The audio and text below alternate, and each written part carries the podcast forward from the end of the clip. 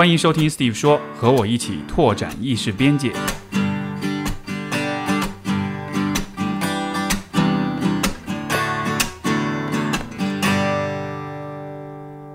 Hello，各位听众们，大家好，欢迎收听 Steve 说。我们本期节目是有两位嘉宾，我们的第一位嘉宾是小老虎，他是一位非常著名的说唱歌手，音乐做音乐的，用他自己的话来说。是第二位嘉宾是袁岳老师，他是他的外号是土摩托，然后是三联生活周刊的记者，所以欢迎二位。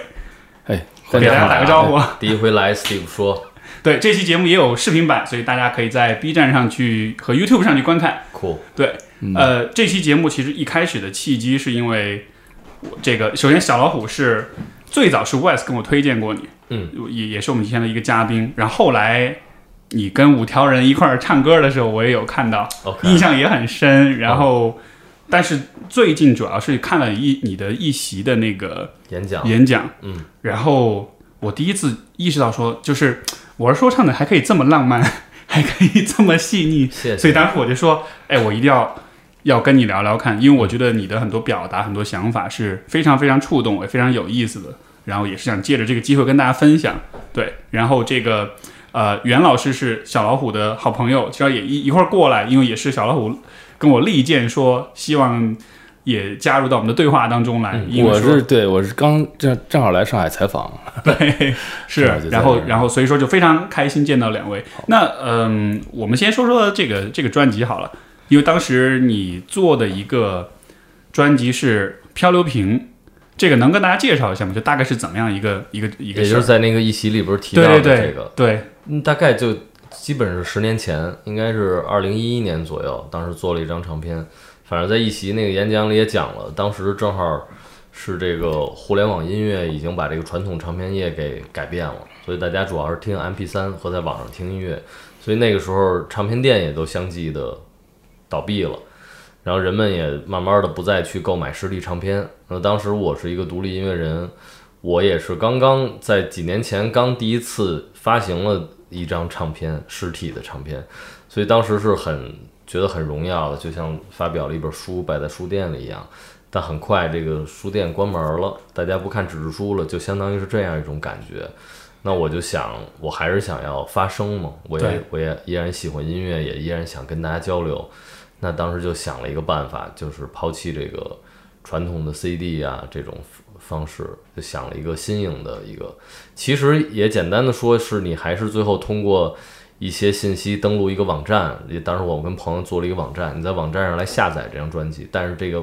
交互的过程呢是通过一个一个的玻璃瓶子，它是实实在在的玻璃瓶子，每个瓶子里边有一封信，就是瓶中信的这么一个概念吧。然后这还是一个可以来回传递的过程。当你买到了这个，你还可以在信的背面写一封回信，可以给我寄回来。所以嗯当时想的很理想，是希望这个东西能够一直寄回来，我再根据回信再创作，再寄回去，再寄回来。但是后来也是真是发现这是巨大的工作量，因为也没想到有这么多的朋友真的寄回来了。啊，你一共做了多少个瓶子？大概做了九百多个吧，九百个瓶子收回来两百多个瓶子，很还蛮多的。挺多的。当时家里都觉得就就是挺大负担，感觉家里像捡破烂一样，都是真都的这样是瓶子。真的是这样。哎呀，所以你是在一个瓶子里面装上了一封信，还有就是你这个专辑的下载的方式，所以大家一边是听，一边就是这个信可以给你写回信寄回给你。嗯，你你的你的回信当中让你印象最深刻是什么？是哪一封？嗯，其实有很多，有的就是密密麻麻。他他我觉得特有意思，是他很多人就是附上了好多有意思的东西，烟头啊，包括有的是附上点纸藤片儿，或者自己喜欢的书的封面给撕下来，卷成一个桶塞进去。这这是哪一年的事儿？这都都在那一年发生的，就在啊二零一一年，一一年对，正好十年前了。哦，然后有一人，我在那个一席那里边也讲了，就是他装满了一瓶真正的沙子，因为当时我那每个瓶子里是花鸟鱼虫市场买了点这个白沙子会灌进去，对，有一点那增添一点这个大海海岛的感觉啊，对。对，但是也也寄回了一个就是满满当当的，是那个像泥一样的东西，然后倒出来，他那有封信，他在这个泥里边儿，然后写着说这是在青岛的一个暴风雨的晚上，带着闪电的气息在这个海边浴场 真正给我灌进来的沾了雨水的这个沙子。沙子是海洋动物的屎，所以这才能说明这真是一海洋的味道，是它的生生活的气息。没错，这咱们应该都不知道吧？这我我那天看见元哥跟我说这个，我都我完全没听过这个。因为你想，海底都是沉积岩，天山都是岩石，怎么会变成沙子呢？对。是因为上面长了很多，比如说植物啊什么的，动物去啃，它连这个石头一会儿啃进去了，然后它把表面那些植物吸收掉，剩下东西排出来，等于把一个整块的石头变成了沙子。所以我们看到所有沙子都是生物的屎。这个袁袁老师是生物学的背景，所以非常没有，我就插，我负责插科打诨，这个这太棒了，所以就是 full of shit，这行了。哎，那但是这个这个主意是怎么想到的呢？嗯，就是呃，我我就对这漂流瓶儿那东西就是还挺有情节的吧。当时我跟元哥，我们俩是在一艘游游轮上认识的。对，然后一块儿在海上待了四十六天，去了很多，呃，非常非常神神秘的岛屿，因为也不太容易去到，因为是南太平洋这一条沿线。啊，对，这包括一一些大家那个可能梦中想去度假的大溪地什么这样的地方，包括去了斐济、唐加呀、萨摩亚、什么所罗门群岛，最后到那个巴布亚新几内亚，然后，呃，但是当时我是十年前，我肯定是没有这么近的接触过这么有魅力的海，更没有在海上航行，但那会儿对海大海的向往其实是一直有的。而且小时候，我记得当时电视台里有一个译制片儿，是叫什么什么号历险记，就是一个小孩儿家里边儿有了一帮小矮人儿，他们就是在一个瓶瓶子里的一艘那种帆船的那种那种样子，就那种跟小人国似的，但他们来到了家里，可能是从哪儿漂洋过海过来的，所以当时就对那么一个形象就觉得很感兴趣。然后一会儿那咱们当时还那会儿还有这个呃 QQ，包括微信也有这个漂流瓶的这个功能。特别逗。我第一反应不是那个真正的漂流瓶，而是 QQ 的漂流瓶。是 就是是，嗯，这就是一个特好的一个一个一个比喻呗，就是你就是向陌生人在求助，而且作为那一代人啊，玩过 QQ 漂流瓶的那一代，嗯。我一下就能 get 到你想在表达什么，嗯，嗯。就是那种你跟你的这个听众之间，哎，不是这不是听众，你的乐迷之间的这种，你其实是带着很真心的想要去跟他们有一个联系，在茫茫人海当中飘过来这么一个片儿，就这个象征意味真的还蛮强的。嗯，对，这个还这个后来得到了这些回复，这些什么的，嗯，我不知道吧，就这样的一种联携方式和相比于比如说一般的你就发张专辑扔网上这样的，这个反过来会影响到比如说你创作的方式啊，或者是思考的方式，就这个过程有给你带来什么东西吗？我觉得影响到对人的看法和助长了好奇心，就是那个看到的是一个一个非常非常鲜活和强烈的人，虽然他只是也是通过这瓶子里的这些只言片语或者说一些东西，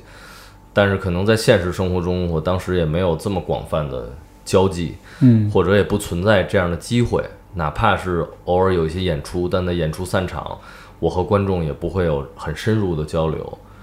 呃，那如果通过当时的这些互联网平台得到一些只言片语的对你音乐的回应，也没有这么强烈和直接，因为你拿到手里，你知道这一个一个瓶子是来自一个一个人，他装的东西，甚至有的很具象，他有的拍立得照片。有的喝多了还摆个鸡尾酒，还有点情调那种感觉，他个写的很多非常有感情和很情绪化的那样的文字，而且他们都很坦诚。那你就看着一个一个人，你说哇塞，这都原来他不是黑黑的演出现场里舞台下比你低的一个一个脑袋，跟着你挥手或者被你牵动情绪崇拜你，然后或者他们找点乐子散去了。这是一个一个活生生的人，而且也许是很有意思的人，至少他们大部分人都挺让我吃惊的，就觉得哇塞，你们很很很有意思。就是他给你的故事是超过了你的预期的，是，嗯，所以这是一个我就像一个种子吧，包括现在做的一些事情，愿意去跟别人产生更多的这种联系和互动，甚至愿意激发他们，都是我觉得跟那个都会有一些关系。所以今今年十年了，一一年做的，今年打算再来一轮吗？其实是一个挺好的想法，其实这这喝酒喝的也挺多的，发现瓶子攒下来也不浪费，是不是？我我觉得，我觉得放在因为十年前是这么做的，但是我觉得放在今天的时代，我我觉得这件事儿就更加的怎么说呢？是更加的有有必要的或者有价值的。我们今天就是因为我老在节目里跟大家讨论这种，比如城市化呀，讨论原子化呀，讨论现代人的孤独呀。每天手机打开有很多联系人，但你没有一个能说上话呀！啊，不小心押韵了，不好意思。然后就，然后就、嗯、说起来了，说起来，而且我突然想起来，今儿还有环节啊，Steve 有首自己写的说唱，嗯，今天是吧？得到时候得在这儿这等会儿，放一下。这等会儿，等会儿。我那个是特别特别好笑一梗的。呃，anyway，就是对，所以就我就会觉得，其实这种事情在今天就更加的难得，因为因为你是自己做的，我觉得它是有很有那种。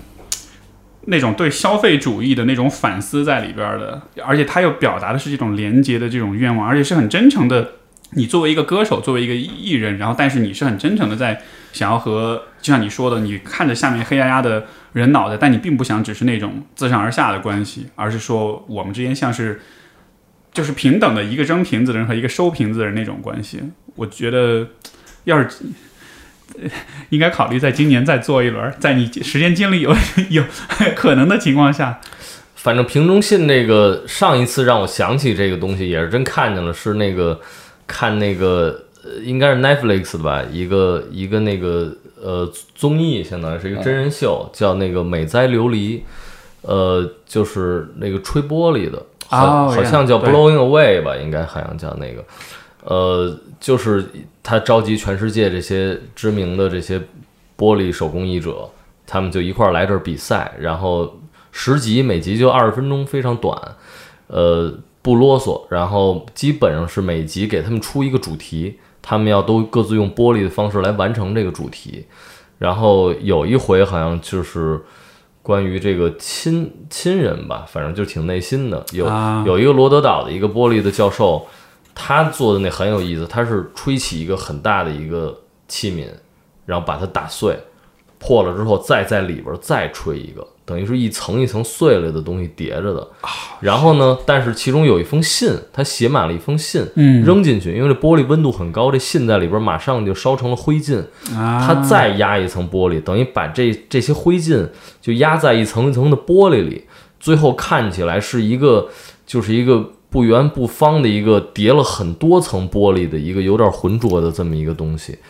然后后来说是怎么回事呢？说是这是为了纪念他当时十几岁的时候，他跟他爸爸开车，他爸爸出车祸就死了。啊，这也有那个就是那个破了的车玻璃的意思。那封信就是写给他爸爸的，但是它是一个像灰烬一样，然后压在了一层一层玻璃里，就是嵌的有点像琥珀一样的那个那么一个感觉。所以那个我觉得是一我鸡皮疙个瘩起了一对，就感觉是非常非常美的一个意象吧。然后我也我也要想起这个，我说哎呀，都是这个有点这个瓶中信，但它是一个更更高的一个艺术的一个结晶的感觉。所以我你会关注这样的东西，我觉得是否因为因为说实话，我对于说唱歌手有一点点的 偏见，或者是有一点点刻板印象，因为主流的说唱歌手是很商业化、很拜金、很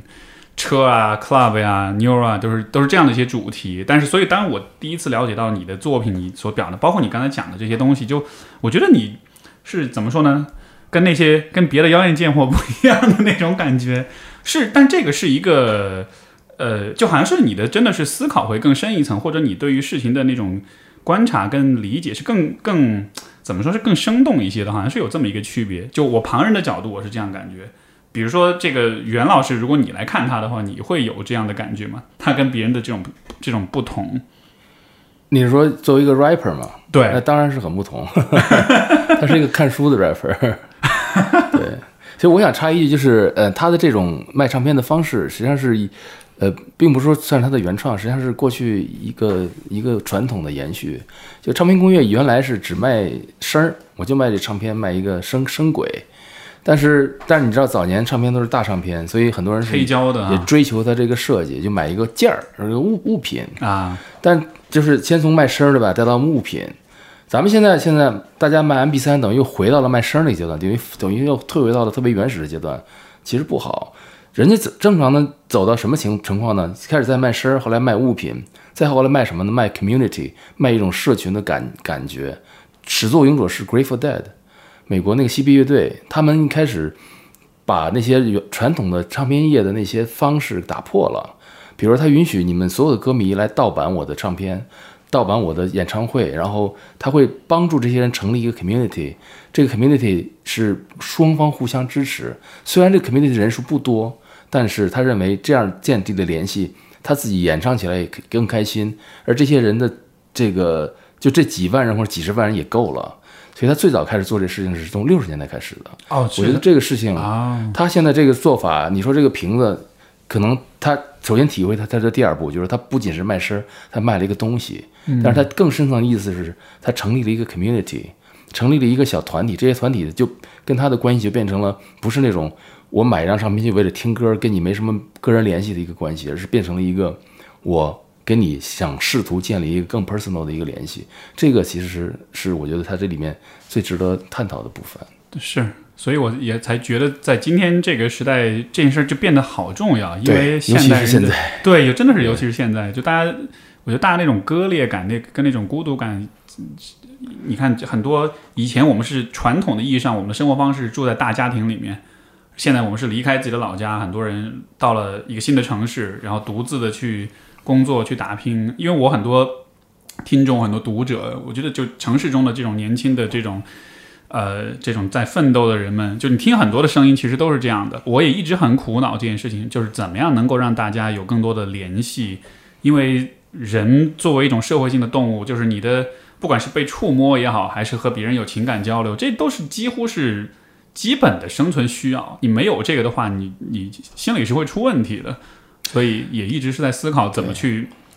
支持大家这个。是也听到一些朋友就觉得说，在上海觉得没什么朋友，感觉就挺孤独的那种感觉。那你们你们会怎么？你们会有这样的感觉吗？或者你们作为过来人，有怎么样一些经验呢？就是怎么样去增加那种连接感？怎么样能够怎么说呢？就是在这个大时代的氛围之下，嗯，就是好，我是我，当然人人都不一样，我是更看重连接的质量，我不看重连接的数量和那个什么，所以就是我并并并没有那么多，我的朋友圈可能才不到两千个人吧，删了好多，那那也挺多了。就删了好多，因为但是我的工作是我记者啊所以就是算相对算少的，但是我是觉得，嗯、就像那个一百五十个理论似的，就是你一个人、啊等巴数，等巴数，你处理不了太多的那个亲密关系，所以我觉得，如果你这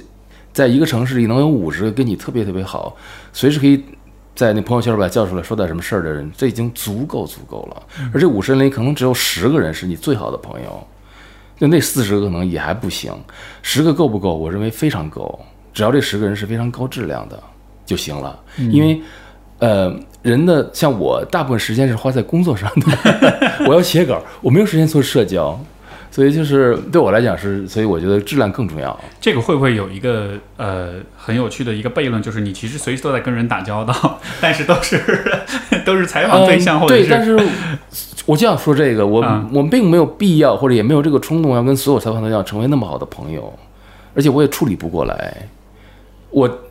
我可能一一一个礼拜采访十几个人，一直采访了一年，采访了十几年，我怎么可能呢？是我的工作也决定了这个。他其实认识人应该更多。哎呦，我就给你一个，我想知道小老虎的这个问题的看法。昨儿我们其实还在聊这个呢，就是怎么处理你自己跟这个就是这种孤独感，或者你怎么能自我相处什么之类的。我其实挺好奇你的，那比如说 很多心理咨询，尤其是他这呃，因为这有这也是一个职业的行为。但是，那比如说咨询来了，他对你产生了一个强烈的，比如说一种情情感依赖，或者说他认为你就是因为首首先他可能是没有朋友，或者他有朋友，谁也解决不了他的这个心理问题，但是你给他这种很强的这种释然的感觉，我觉得有的人可能能够摆得很正，说这是一个咨询吗，两个小时结束了，一个礼拜见两次。之外的时间，我们也不能严格说是朋友，或者说，但我但但我但我不知道你，比如跟他们是一种什么样的一个维系关系。但如果所有你的这些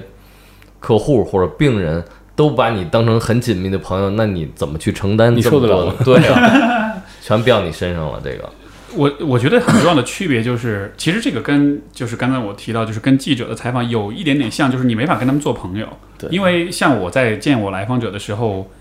其实是单向的，是他们跟我讲他们的事儿，但是我是没机会去讲我的事儿的，所以它其实不能严格意义上说是一种友谊。OK，对，在这样情况下，所以我也会有那种问题啊，我我我会每天见很多人，但是不见得我就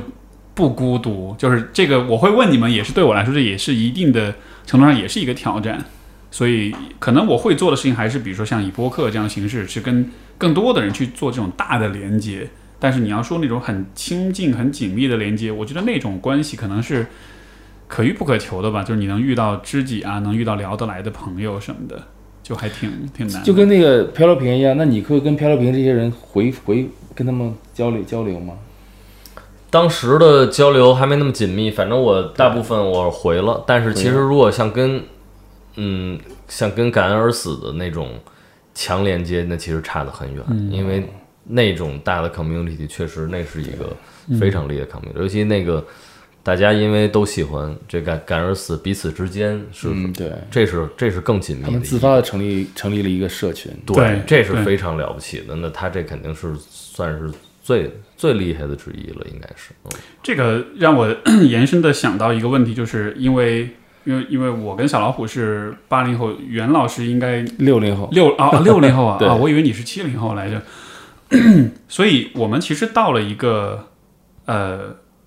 就是可能二十多岁的时候呢，这个时候年轻的时候，你可能很在意的是你是否有归属感，你是否被你的同龄人所喜欢。这个时候你追逐的很多东西，可能也是一种因为在构建自己身份的过程，所以你其实比较容易去附庸去。给自己贴标签，但是我在想，就是可能到了三十四十五十，就随着年龄增长了之后，你自你的你的自己的身份越来越清晰了之后，呃，一方面就是你没有那么强烈的需要会去附庸任何的其他的群体，但是另一方面会不会就带来一个不可避免的一个一个挑战，就是就还是回到说你怎么去面对，就是说孤独这件事情，因为你会慢慢的看到，说我更多的只是作为一个个人，我生活在这个世界上。以前你年轻的时候，你没你你你你不了解自己的时候，那你就跟大家一起玩儿，沉浸在那种无意识的狂欢当中，那好像也是挺好的一件事儿。但是越大越越越有阅历，越清醒了之后，会不会也就是跟世界的距离就会越来越清晰？会我不知道吧，就是你们会有这样的昨天我们在聊过你听听他说，昨天聊过这事儿。啊、呃，反正昨天我印象最深的也是袁哥说，就是呃那通过自己的力量啊，就是说先不说怎么和别人建立连接，但通过自己力量比较强的，就是你最好还是有一个比较清晰的目标呗，或者一个愿景，可以去向着它去努力呗。这样的话就是比较充实，至少不会说太受这个情绪波动和你的激素水平的影响，因为那是一个很具体的一个嗯东西。这个我也挺同意的，因为我感觉有的时候，昨天聊这什么躺平是吧？就这种什么的，最近挺火的一个话题啊。对，我觉得当然评任何评论这种特大的事情都是肯定特别偏颇的，嗯，但总还是觉得就是很直接的感受，就是觉得 那人也不应该只有这一种抵抵抗的方式。所以你会觉得躺平是抵抗，他的初衷大概是一种抵抗吧，就是觉得这些机制也好，还是目前的社会环境种种的这个，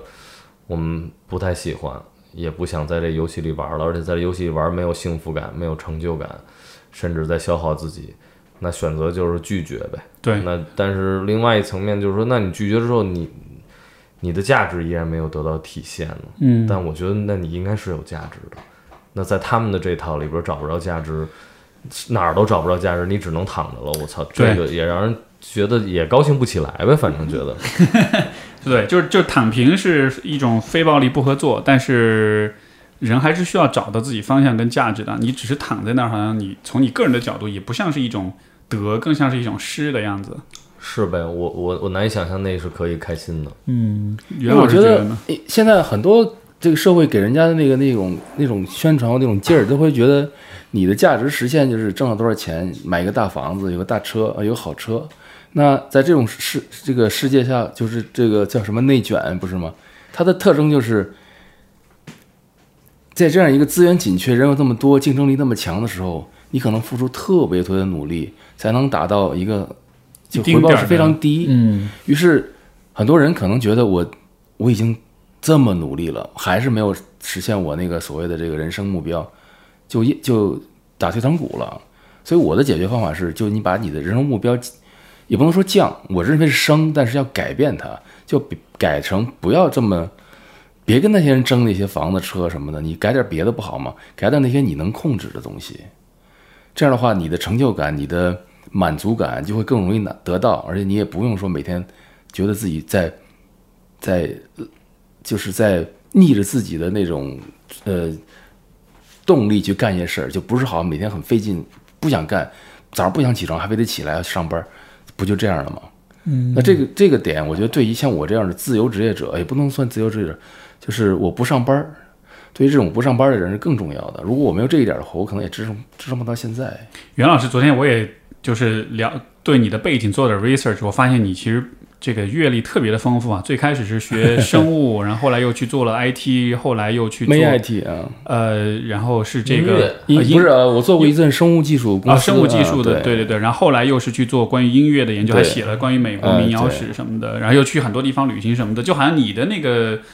这个路子是比较野的，是比较丰富不是，就。因为这个，呃，比如说我也不是什么富二代，也不是什么人，我没有任何这种比你们这些人更能拿得出手的，或者说我能说是好像我天生比你们强的，不是。嗯，这些东西都是靠努力能实现的，而这些东西其实它好多都是逆着现在的这个潮流在走。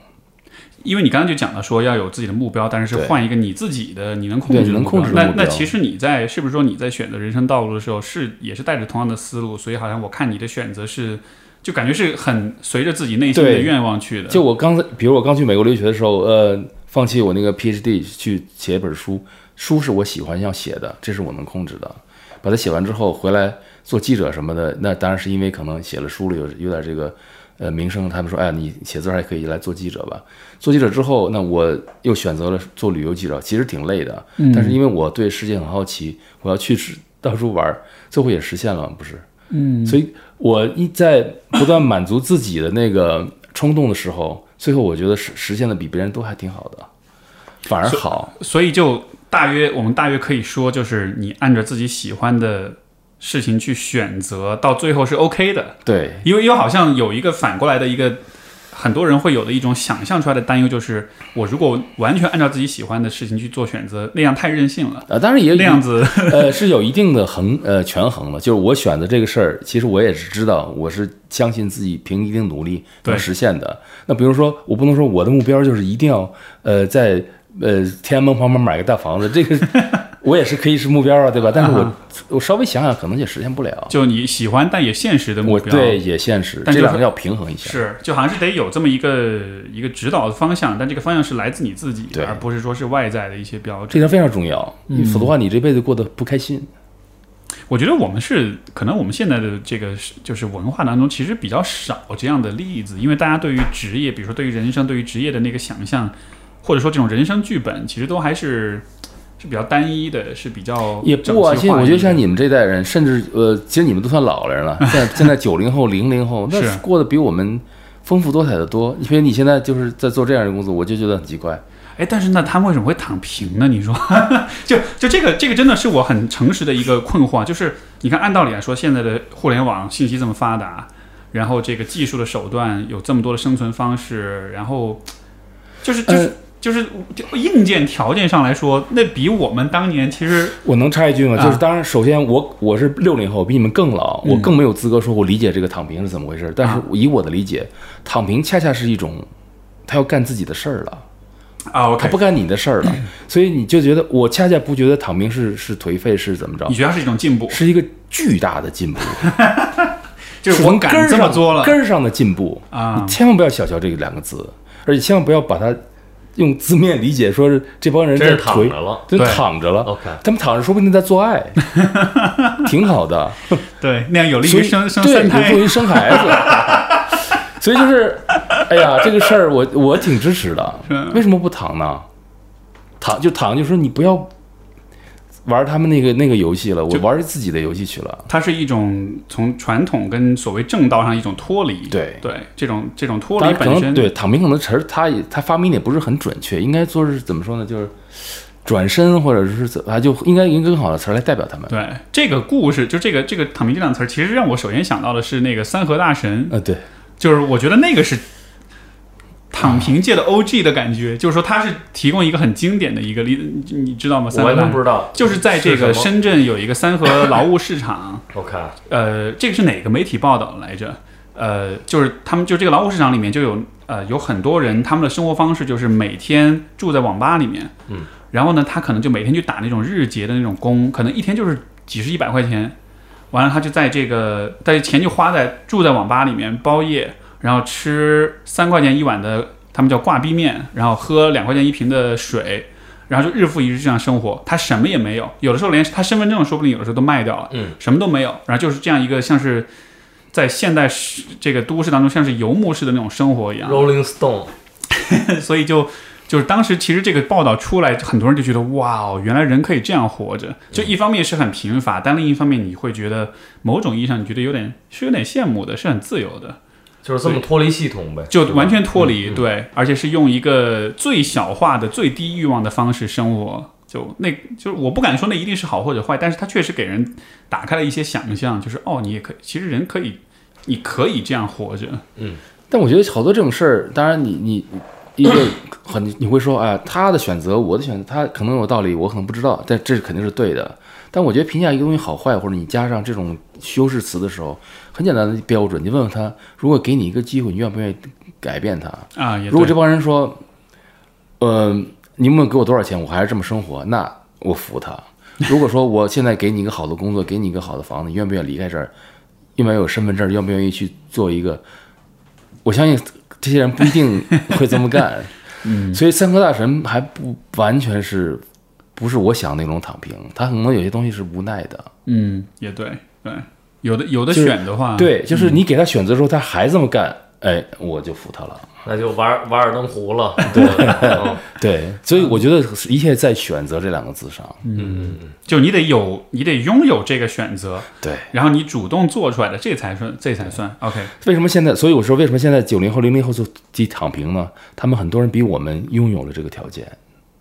他们的父母提供了，比如说一定的基、一定的基础，就你不会饿死。对，所以他们有条件干这个事情了。所以好多这个是他们的选择我。突然会为躺平的朋友们感到开心，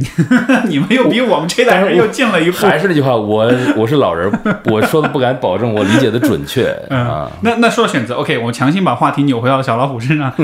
就是因为你做说唱，那我估计这应该不是被迫来做的，嗯，就那那是什么？你你怎么选择这条道路？必须给我说，对，有人拿枪指着脑袋，你必须得给我做说唱。对，那那对，那这个选择是怎么来的呢？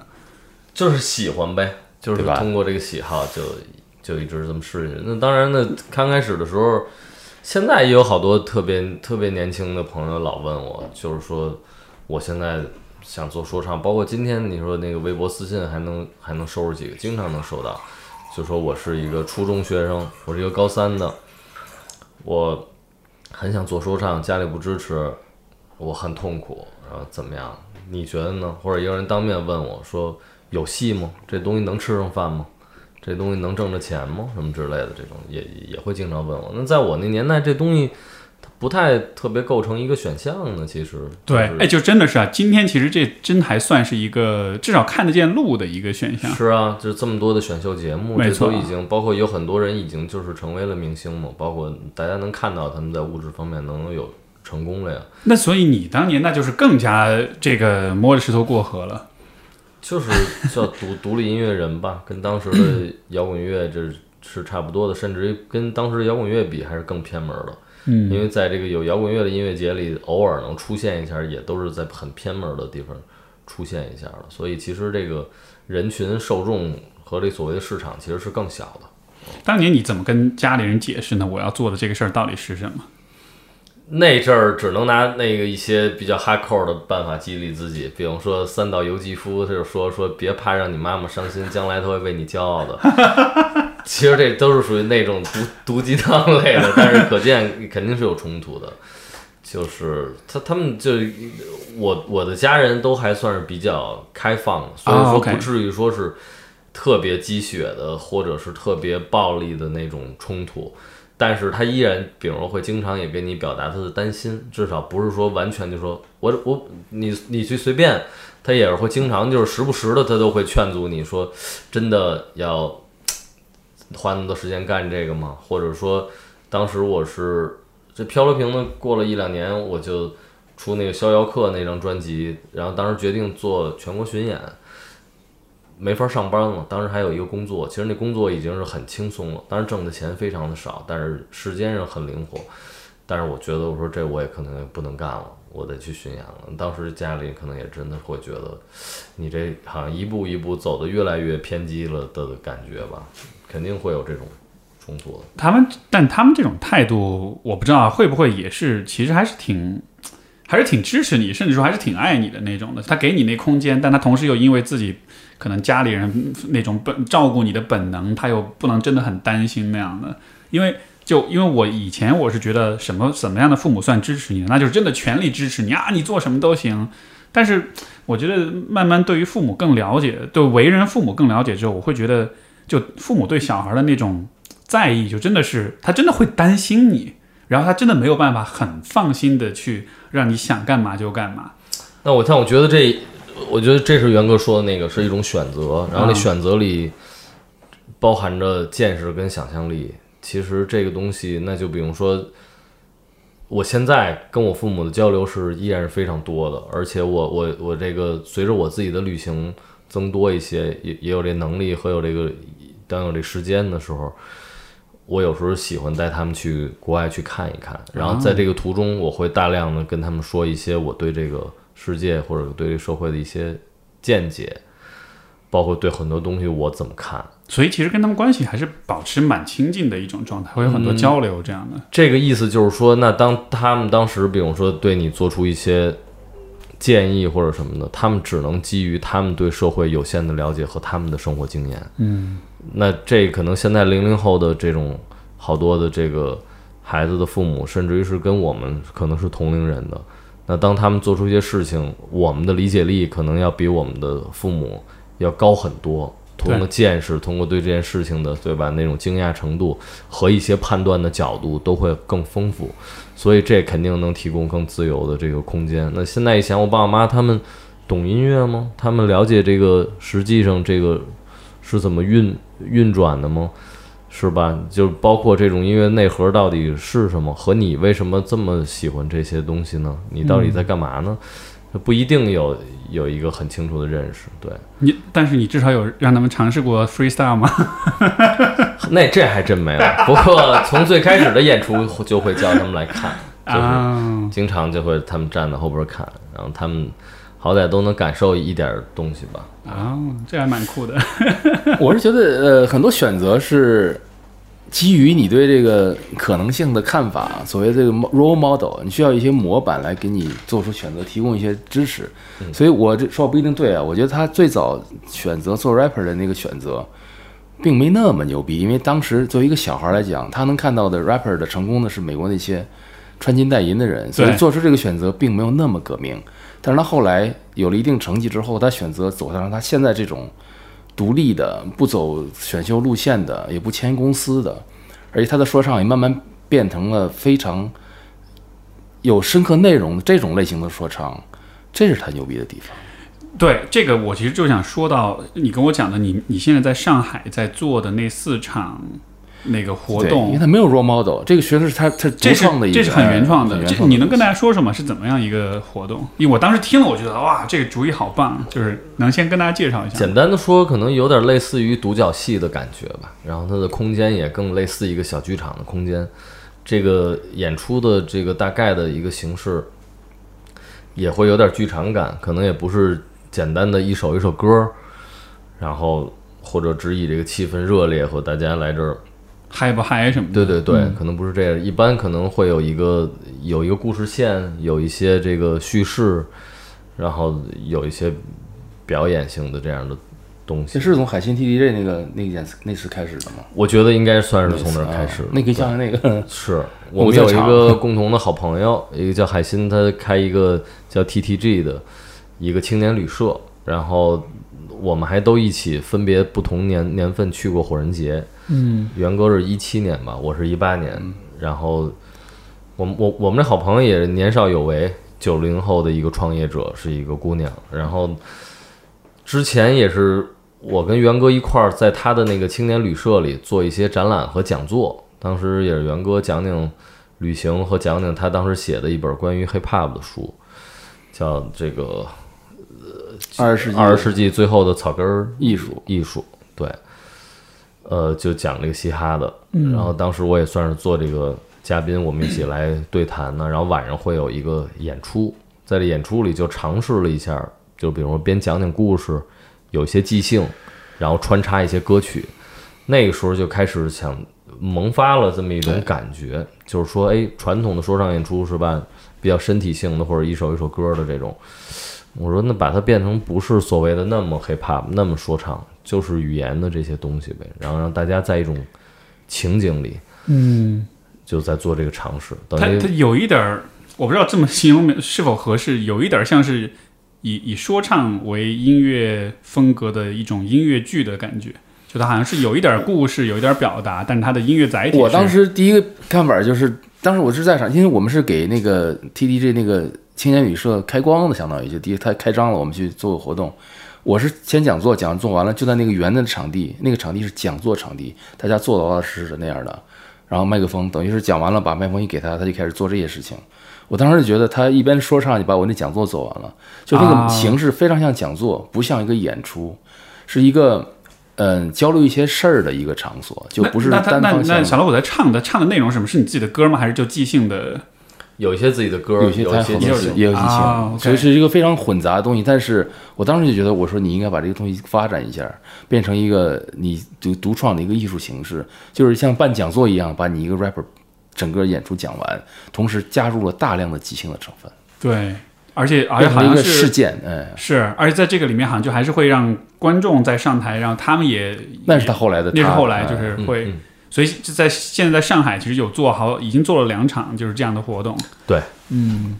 很有意思。因为我因为我觉得我很喜欢你的一个思路，就是说你你你不是一个拿着麦克风在发声这么单单向的一个表达者，你其实很在意的是和听众的连接，包括让他们有机会参与跟表达，不管是瓶子里写信也好，还是这种能够，比如他们自己上台也即兴啊，然后还有你，我记得你的那个一席的那个演讲里面是说，你最后是把说唱当做是一堆篝火，然后你其实是想让人们围着这堆篝火来讲他们自己的故事，嗯是你那个叫什么？说说起来是吧？说一切，哦，说一切，对对对，嗯这个这也是很酷的一个一个想法，因为 我本来最开始我本来想问一个问题，就是说，呃呃，如果说唱是答案，那么问题是什么？我本来想抛这么一个问题给你的，但是你 你现在如果说唱是答案，问题是什么？对一般的情况好像都会说说唱是个问题吧，就是说一个一个 beat 和你的问题，对就是说这就是说唱，好像也很多人这么描述这个 hip hop 吧那种。但如果说唱是答案，问题是什么？嗯什么意思呢？我这我这逻辑不是特别好，这 其实我想问的问题是，呃，交流一般人心目中的交流是像咱们这样聊天的，你把它变成说唱之后，就会在对他的语言的表达有一定的要求，嗯这个会不会限制这个人的表达？我想问这个问题。有的时候是限制，有的时候是一个开启，嗯，就像起瓶器一样，突然喷出来了。嗯就是他用正常说话的方式，他说不出来。但是，甚至不光是说唱，还有一种就是舞台感。那当然，就是如果是一个真的舞台，或者说在一个小剧场里，这是确实舞台。但有的时候在街上也是，就是现在你来，那一刻他有一种上台了的感觉。就他现在不是咱们找一个旮旯坐下来买两瓶啤酒，我跟你说说心里话，而是现在要说这个太、太就是有点有点儿形式感，有点儿仪式感，然后你现在有点像是在做一个表演，你知道有人会看你了，你的状态是那个一样的。十五分钟 fame 那个那个说法，那个那个理论，everybody 就每个人都有十五分钟成名的机会。就你把你你在那个时那个时间段，你把舞台让给了他，是是吧？这个点这个点太重要了。是，而且能看出来，有的人可能，呃，就在套子里，可能他他他还是一直在避重就轻，但有些人在这个对于很多表演者而言，都是一个有些紧张、有些压力的场合，反而毫无防备的直抒胸臆，而且就是极其极其坦诚，就是至少见过很多这样的例子。不是说每一个人肯定都是这样，但是至少一半儿一半儿吧。能有一半儿的人，我发现一上来就是就直接把心掏出来了。我觉得这个对于很多的表演者而言来说，都是做不到的。甚至对我来说，我有时候都会想，我说面对这样的人，我拿起麦克，我比他娴熟的多，我的词汇的掌握、声音的控制、气氛的这种这种感受、这种感觉，但是。我到底掏出我的什么了呀？我在玩真的吗？有的时候我会看到这些给我强烈的这个刺激啊。有些就是可能有一些人他的 他可能就适合以这样的方式来表达自己，这这也许比正常说话要更容易一些，甚至嗯，嗯，这很有意思。甚至拿这个就是我，所以这也是为什么我可能对很多的所谓的成功的或者成熟的这种 rapper 或者娴熟的这种爱好者一些。不是那么的感冒，就是因为他们大多在这种相比之下显得很无聊嗯的那些熟练对我来说毫无意义。那些可以能简单成个形的东西，没有听到什么心声，更没有听到什么有趣的价值观，也听不到什么真实的经历，甚至听不到对此刻的一些信息的很直觉的反应。所以在这意义上，我对他们好多就不太感兴趣。就他玩的那个东西是要要装到一个可能流程化的、标准化的一个工业生产的模具当中去，嗯，他其实会会会剥离很多他自己可能本来很本来可能是独特或者比较真实的一些东西。对，当然也有一些，比如说他本来他已经有很好的这些基础了，但他在目前市面上的这些，呃，给他的这种引导还是这种出口里边儿，他也感觉没有找到自己的价值，或者，但是他来到这儿，他发现，哎，其实他他他他已经很厉害了，他有这基本功，他也读很多书，他可以很很好的表达他自己，而且可能出乎意料的好，对。是，大家有机会都应该试着说唱一下，说不定有谁就发现，哎，这好像是我一个 天赋，是一个挺能找到自自我表达的一个可能性。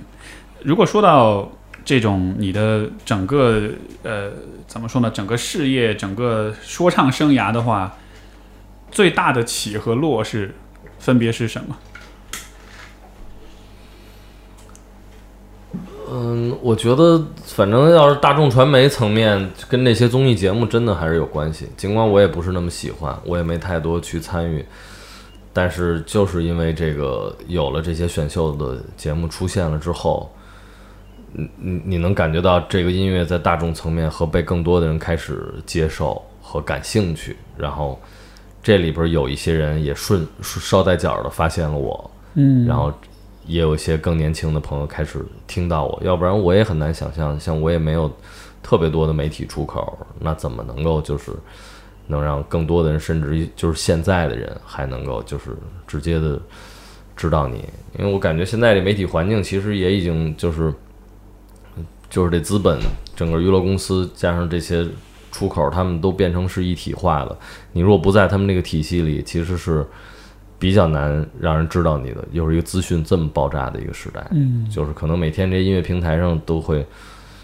有成千上万首新的音乐作品被上传，那你的那个怎么能够越过这些东西抵达一个个耳朵那种？嗯，明白。所这以就是这是很困难的。是嗯，所以就说这个这个这一个像这种选秀综艺节目的发展，它它可能还是带来了一些促进的作用。然后，那袁老师怎么看呢？因为你是我知道你对于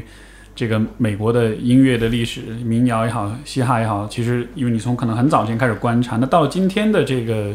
现在这个 在中国国内的这种音乐工业的这种状态，如果对比之前，就我不知道吧，你会怎么看这样一种变化？这也是我最近从他这个演出里受的一个启发，就是我熟悉的音乐工业是录制好的唱片，然后用这唱片作为媒介去去传播它的声音。这个它有一个很大的特点是，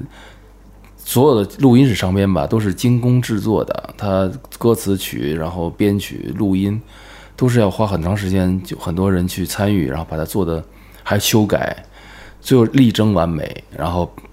弄一个完美的产品，然后把它卖出去。这是我熟悉的音乐工业，已经连续了一百年了，差不多。但是在这个背景下，其实音乐上已经出过一个叛逆，就是爵士乐。爵士乐它会用即兴来作为它的一个卖点，就比你去一个 club 里听那个爵士乐演奏，他可能就前面几个小节是那个那个歌还听很熟悉，之后他就开始胡弹了。但是很多人就是为了听那些音乐家在那里胡弹才去听爵士乐的。那这个胡弹呢，也有些好的会会被录成唱片，回到那个那个方式去去去销售。但是大部分的爵士乐演出是不会被录成唱片的。你去今天晚上听了一场演出，你此刻的感受是不可复制的。这个是爵士乐的一个巨大的叛逆，它改变了音乐工业传播音乐的方式。它把即兴，把当天晚上发生的一个事件当成传播的主体，而这个不可复制，仅此一家。这是爵士乐干的最了不起的事儿，颠覆了我熟悉的那个。但是小老五做的事情呢，他在语言上做了这个事情。因为爵士乐大部分都是音乐嘛，对吧？对，语言上好像我还不怎么不记得有语言即兴的爵士演出，但是他做的事情是他在语言上把它即兴化了，然后这个即兴同样跟那个呃我说的道理是一样的，就是说他的这个东西也许不如呃精心写的一个 rap 的歌词那么可能每句话都很牛逼，但是他当时蹦出来的很多小的火花就在当晚发生了。这个是不可复制，也没人录，也没有人再去，好像再回来再听一遍，可能大部分没有啊，我就这么想的。但是那一那一个那一天晚上发生这个事情，就靠这个来传播，这是一个新的传播方式。那在现在的情况下呢？因为唱片，对吧？谁还买唱片？就是音乐传播已经很发生了很大的变化。于是我就在这个情况下，这个东西有相当有相当的成立的可能性。我我也是希望有更多的人来模仿它，把它变成一个事情，变成一个新的娱乐方式。就是我老觉得，那好多人说中国人没有创造力，哎，有啊，这样一个，能不能把这个变成一个独有的一个？我也没有想好一个词儿来怎么形容它。语言爵士，比如说就这么一个东西，比如爵士乐是人家做的，对，美国人做的，它革新了音乐的方式。那我们能不能在中文在语言上革新这个语言的传播方式呢？这个会不会有点像是古时候诗人他们有时候？做一块即兴作诗那种诗会那样，有点这个劲儿，是有点这个劲儿的啊。但是那诗毕竟它限制太多了，有格律的啊，各种腔调的影响，它这个更自由一些，更看重意思的表达，而不在于更，比如过去古代吟诗讲特别讲究平仄啊什么，就是它在一个规则下做一些个一个文字游戏，它这个呢有一定文字游戏的成分，但是它更吸引人的恰恰是他想说点什么事儿，就是。总之就是，我觉得它改变了语言这种东西的作为一种艺术的传播方式。以前都是写好的歌词，嗯，每个人你卖个唱片，对着是对着歌本看歌词，有好多歌词你还听不清呢。像周杰伦对不对？你还对着歌本看，这是当年就是不是当年就是一百年以来人们听歌的方式是这个是啊。小老虎，你觉得呢？你在这么做的时候，就是你你的感觉怎么样？反正袁哥说这个给我很大的启发。然后另一个层面，我觉得跟我们这旅行也有很大的关系。因为像这个东西的形成里边，有一大部分，我觉得就是，呃，因为在日常生活里，你说大家活在当下什么的，其实每个时刻也都是不可复制的，稍纵即逝。但是在旅行里，你会对这个东西体会尤其深刻。因为比如你到了一个特别美的，像我们第一回真正的认识就是。呃，我们的好朋友楚乔介介介绍我们认识了，然后到我船舱里待会儿。后来我们去甲板上一块儿吹海风，然后元哥掏个音乐，就是就是放了一个 techno，我记得。然后意思就是说说说会儿。后来我说那我就说一个呗，当时即兴的说了一个，然后可能这内内容也包含着我们就是在一块儿相处这短短短的这半天的一些东西。对，那可能也是元哥就说我操，这个很有意思，因为他和我们的这个相处是是很。是很相关的，相关的。嗯，但是你说按传统的想法，可能是这个，我操，这回旅行太多的精彩，我用三个月时间，我把它好好的给写下来，写首歌什么，写首歌什么，那是正常的一个艺术家表达方式。对，其实都好，但是那个对有些来说你就慢了，就是说你在当时就没有这个精彩的这享受了。后来比如说像像我跟那个古月什么的去非洲什么的去拍这个东西，那到那部部落里，到那个 town house 里看那黑哥们过来，就说咱们一块儿这都拍着呢，说要玩点什么，那其实。最好的，那我不能说行，咱们认识的真好。等我回去一个月，我给你发邮件，咱俩做首歌。那就是当时在他那就当时在那破屋子里边儿，一个那都是鸡在底下跑，就是来吧，咱们就就说吧，然后就开始即兴来了，就开始即兴了。嗯就发现即兴的这种时候是很好的交流，一下能看出你你你是怎么回事儿。而且是就计时的，就在那个情境当中是沉浸在里面的。是，对，就我就想说这个，他可能他可能词这个词不一定能流传下来，就比如我们上脚板上那个那段话，我现在也忘了他说啥了，但是起码我在那个时候是所有人在场人都很开心。是，嗯，而且对别人也不一定有意义，因为是吧？人说你们是你们待一下午挺高兴，我这儿还是躺平呢，是吧？跟我们有什么关系？但是就是其实那种在场的力量，我觉得就足以让你现场的力量嗯，这其实我觉得背景在现在这个疫情的背景下才是才重要的。嗯疫情导致我们很多人，比如说没法见面了，对吧？旅行都断了，那这时候哎，现场体会出了重要，就是人跟人之间的当面交流，跟你在邮件和什么呃 MSN 或不是 MSN，我又暴露我年龄，年龄，在那个微信上说两句，差别还是非常非常大的。嗯就好像是在那个场景当中，就像是你你你你有很多想要表达的东西，所以你迫不及待用当下的那个语言就把它给描述出来。因为我觉得对于像我们这种不不会即兴的人来说，就是你很多时候你神迹，对，就很多时候你只能说“我操，我操”，你只能用这样的方式表达那个很激烈的或者是很热情的那种情感，但是好像你就多了一个，像是多了一种工具，虽然也是说话，但是它是多了一种表达的乐器或者一种工具一样，你能用一个很有形式的东西去去去体现出来。我觉得这个真的是还是挺想想想象一下是挺爽的一件事儿的。我觉得也像那个，当然不太恰当，但就是有点像那个拍照加滤镜一样。原来我们只能 Photoshop 对，拍对完了回家修，那现在你在此刻你就已经看到眼前的景色变了。的意思就是说，拿这个说唱，拿这个即兴这东西，此刻就解构你对现现在的生活。这个这个对于说唱的发源，从 Bronx 对吧，从美国出来，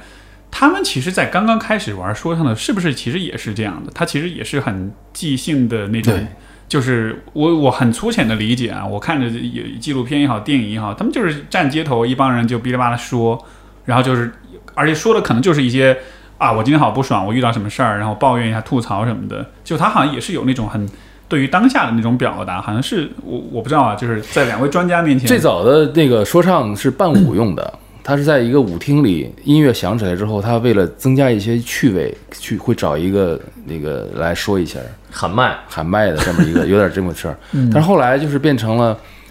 就还有有一些说唱是你说的这种街头两人说有很强的一个种族和政治色彩，因为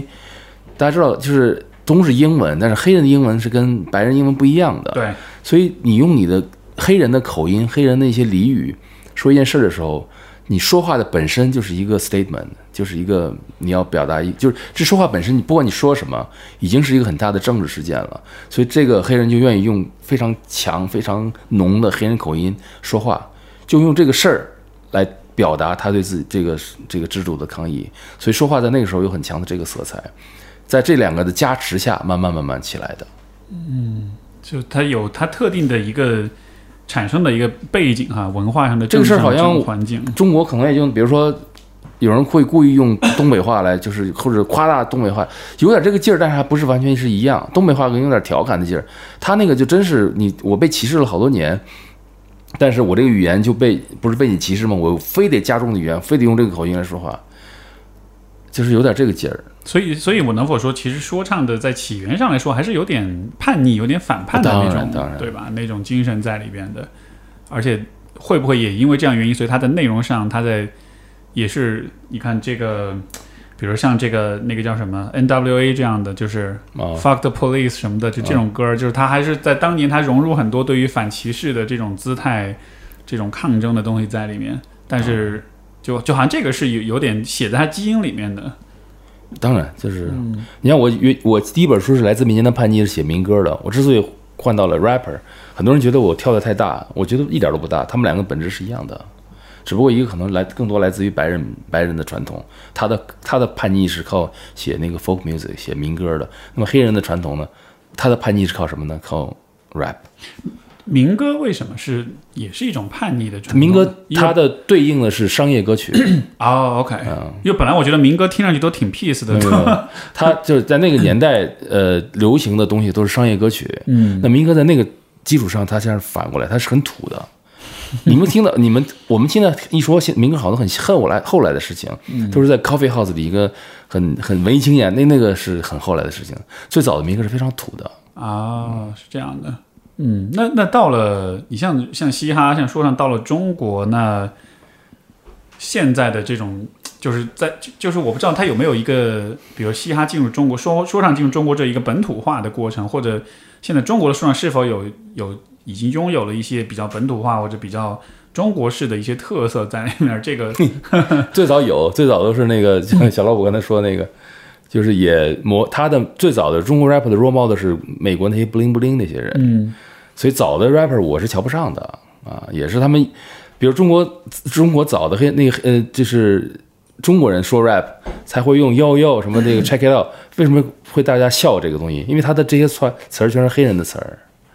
他在完全在模仿人家，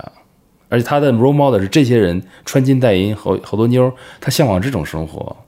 但是你也我也不说他不对吧，只是说我不欣赏他而已。嗯，就那只是单纯在模仿，但它没有完全更为于原创的一些东西在里面。嗯，小老虎有你认为在中国的 做说唱的人有你比较很认可或者是很喜欢的这个同行吗？嗯，嗨，其实没有什么反感，我觉得有很多做的不错的音乐，嗯，各个地方都有这样的代表人，他们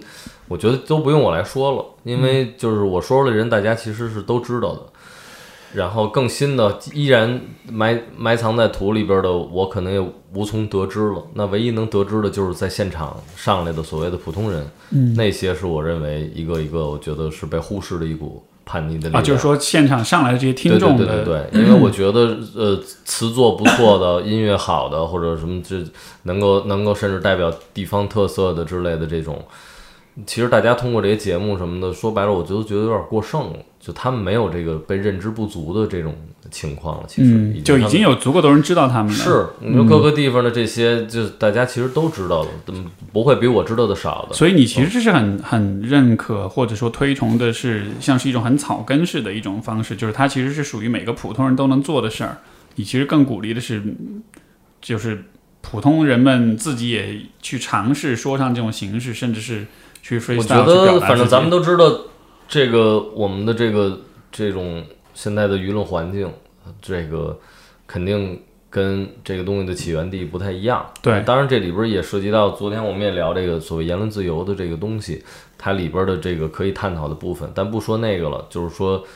我的意思说，那也不至于直接一定到 fuck police 的这种情况才叫叛逆。其实真正的叛逆是多种多样的，而且这里边有好多特别美的这种生命力的东西，就跟滑板这运动，它不是说我去了，呃，哐一下冲进你这个市政大厅的玻璃，就破窗而入的意思，嗯而是比如说这儿有一些。甚至已经废弃了，或者是挺枯燥的一些你你你没有发现的这个街头巷尾的一些公共设施，因为他们在这儿选择做一些动作，选择拍了一些很有刺激的这样的影像，你会其实是一种重新发现城市的这么一种嗯，对，感觉，而且随着这些涂鸦什么的，让那些废墟、那些毫无美感的，甚至于很凄凉的建筑，就焕发了一个强烈的一个艺术感觉。我觉得就是这些东西是。它是包含着人的想象力和你怎么看待你的生活。嗯，那在语言里依然也有这样的，那那就同样说躺平，说九九六，说这些东西，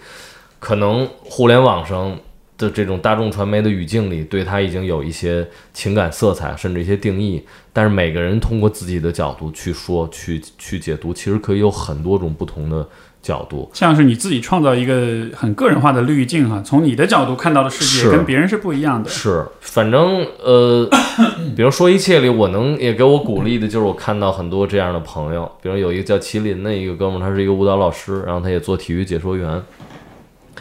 他也是我能感觉到，就是从我们相识了，通过说一切这项目之后，我发现他每次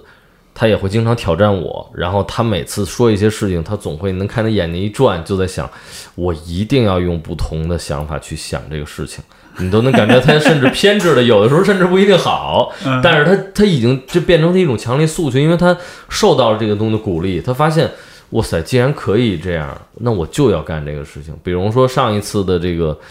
在那个就我这系列演出里边的说一些环节，我这是比较简化的，我说一个人说完了，给下一个人留一个词，下一个人一定要以这个词为线索来说。有的人就就就可能就比如说到愤怒，但完全没说愤怒，上来说，哎，我其实来这也挺紧张的。我可能会这种时候，我可能会提醒他，我说愤怒啊，上一个人给你留的是愤怒，你这哪有任何的愤怒，无论是情绪还是内容都没有。他可能突然就急了，就说起说，我爷爷都死之前你们都不照顾他什么那种，就急一下。但是到麒麟那很有意思，人上一个人留言说谢谢，我说 OK，谢谢。他一上来他就说，大概我能记，因为就像那种记不清他记性，但是我记得他上来说钓鱼，他说我有一根鱼竿一甩出去，绕了整个上海的这个延安高架路，一直钓，钓到哪儿钓到哪儿，钓起一个深海鱼，钓到哪儿，然后我也可以走，我像螃蟹一样走，但螃蟹呢，它也想竖着走。然后最后这鱼钩怎么就钓起了一只螃蟹？最后他拿起这螃蟹，他说：“我对着螃蟹说，你想去哪儿？蟹蟹，你想去哪儿？就是螃蟹的蟹，蟹蟹。你想想，那一刻全场都，因为中间我甚至都想打断呢，因为我也是朋友，我也觉得说的不错，但是我都想说，哎，你是不是有点跑题？但那一刻全场就沸腾了。虽然是一个谐音梗，但他兜了这么大一个圈子，最后在这儿回来的时候，我觉得那这就是一种。叛逆的创造力，对叛逆的思路就是我为什么要直接说 thank you 是吧？或者说 thanks 呢？或者说 appreciate 不是这个意思，就是这个，而且是想不到的这种，而且在那么短时间内，这又不是说让你回家想想，你写个作文，你四十五分钟想想，就是马上谢谢 OK，直接已经张嘴了。对，但想到的这个，我那一刻我也是很震惊，所以我就觉得，就意思，这难道不是叛逆吗？你们强加给我那么多概念，你不光是体制，其实你也强奸我的思想。那在这情况下，我不接受你们对这些事情的看法跟认定，我有我自己的想法。而且这种事儿，你看录出唱片来就没有任何意义了。是，一定要在现场。没错，因为说，因为是一个即兴的，这会很无聊，甚至没法 get 这点，没法 get 到，没法 get 这点。这话说的就是他，他改变了音乐的一个流传播方式。嗯，现场它是唯一的一个渠道，甚至是。他得跟当时的那个环境、那个 timing、那个上下文全部都联系起来理解才有意思哈。但是现场照样爆啊，嗨的要死啊！对，对吧？这是我觉得他最革命的地方。嗯，那这个其实就是说，在说说唱的这种呃表达当中，因为它有很大的空间，所以它其实是鼓励人们去。你一方面是在玩弄这个语言本身，但另一方面也是在像是在去去批判或者去反思你看待问题的方式，就好像是。而且这像是被鼓励的，因为这样子你说出来、即兴出来的东西才是才是突破性的，才是会让人觉得耳目一新的，就好像是有这么一个层次在里面。这就是我认为他为什么只是跟那个单纯的叫 free speech 这种，它就自由说话，它有点区别，就是因为你说自由说话，比如现在咱们就是说解放天性，或者说开放思维啊，咱们刺激刺激想象力。看见杯子，你能想到什么？那咱们也可能，我来说，哎，我我那我觉得这是这是一个什么？这是口井，还是是吧？这是你的胃袋里边是你的胃液，你你也你也可以有很多这种想法。但是说唱里边，它也许就是调动的你的这个思维方式是不太一样的，因为它里边包含了这个一部分押韵跟这个音律和这个即时反应的时候。它的这个产生的这个思维的连接，有的时候是能产生一些奇妙的跳跃。嗯，比如说你根据这个音律的这个押韵，不自觉地说出了下一句话，但是下一句话这个意思又刺激到你，顺着这个逻辑和意思，你又往前走一步。所以它这路径是有点奇怪。爵士是这么干的，爵士的即兴就是这么干的。嗯嗯，它有点像是这个，其实让我联想到就是这个我们的专业里面，就是说人为什么会抑郁，然后呢？你可以想象，就是比如说有一个山坡下了雪，嗯，你坐着一个雪橇从这个山坡上滑下去，就会留下一条路径，然后你反复不停的滑，然后每一次都是同样一个路径，嗯，最后这个路径就会变成一条很深的沟。当你下一次再要想要滑下去的时候，你就没法走其他的路了，因为那条沟就你自然而然就进去了。所以当你的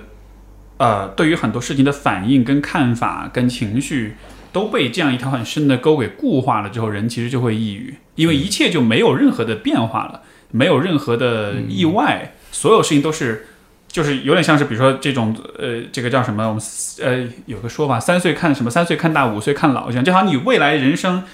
一条道走到死，没有任何意外，全部都看清了。这样的情况下，人就抑郁了，因为我就觉得我没有什么好期待的了，我能够想象的东西都已经被我想象到了。嗯，但是好像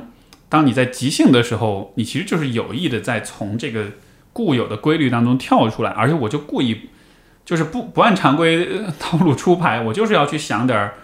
很奇葩的、很联想的、很很甚至可能是很狂野的想象的东西，所以是有点是，就有点像是即兴是在训练人反向的训练，让你不要去走寻常路线，不要走入那个很习以为常的那种那种惯性当中去。但我相信还不光是这个，但是我我也我其实他他这个东西我一直学不会，我觉得他这个还不光是说你说的这个要发散思维，因为你说出来的话，毕竟。要有一点限制，要不你要押韵，要不有有点意思。像这个谢谢，虽然这个谢改成那个谢，这是很大的夸夸，但是你还要说一些正常的话把它绕回来，对吧？嗯所以说它这个是两个层次的，一个是思维的扩散，一个是迅速做出好坏的判断，这点非常难啊。就是那个即兴当下那一那那一下很快，就像那个你爵士乐一样，你要可能对于听不懂的人来讲，他不就瞎弹吗？对不对？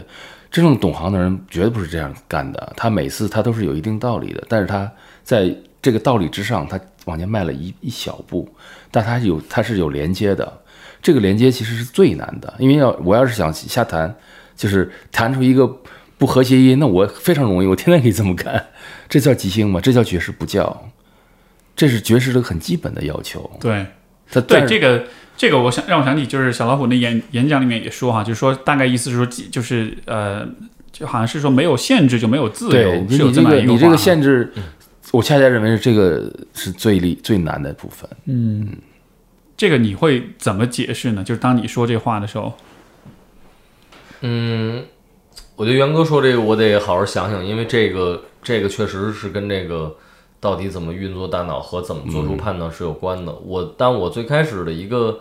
简单的想想法，也就是说，它也是让你跟那个当下是是是有关系的呗。要不然大家也无从判断，就是人也不会嗨嘛，对吧？那你这谢谢是因为是现场给出来的词，你不能说因为原来很多的即兴，包括以以地下也有这种即兴的演出和一些即兴的比赛。最后我都觉得很无聊，就是因为两个人上来就是比如说谩骂还是攻击，他完全可以准备很多东西，或者他再重复一些没有意义的。呀，对，反正我现在我就在想，我在说，我在这儿呢，我跟你即兴，我在跟你 freestyle，说的怎么样都无所谓，好不好？我也不管，反正我在说，就就就对，就是 其实很容易就很无聊。但现在你就是马上可以判断你在说什么呢？对，这仨东西你没有提到呀。就是这这可以给我们有一些说白了也能更严格一点呗，就是起码能提高一点标准，在这当下，就在在这个标准下，我们也可以判断这个即兴了，让这个东西有一些标准了，这就是让他自己也能有有所明白，就好像是得有一个参照，你你你的你的这条道在这儿，你有没有？离开这条道去做你自己的东西，然后这个才是自由的呃的表现。但是前提是你得先有一个像是一个锚点、一个起点一样。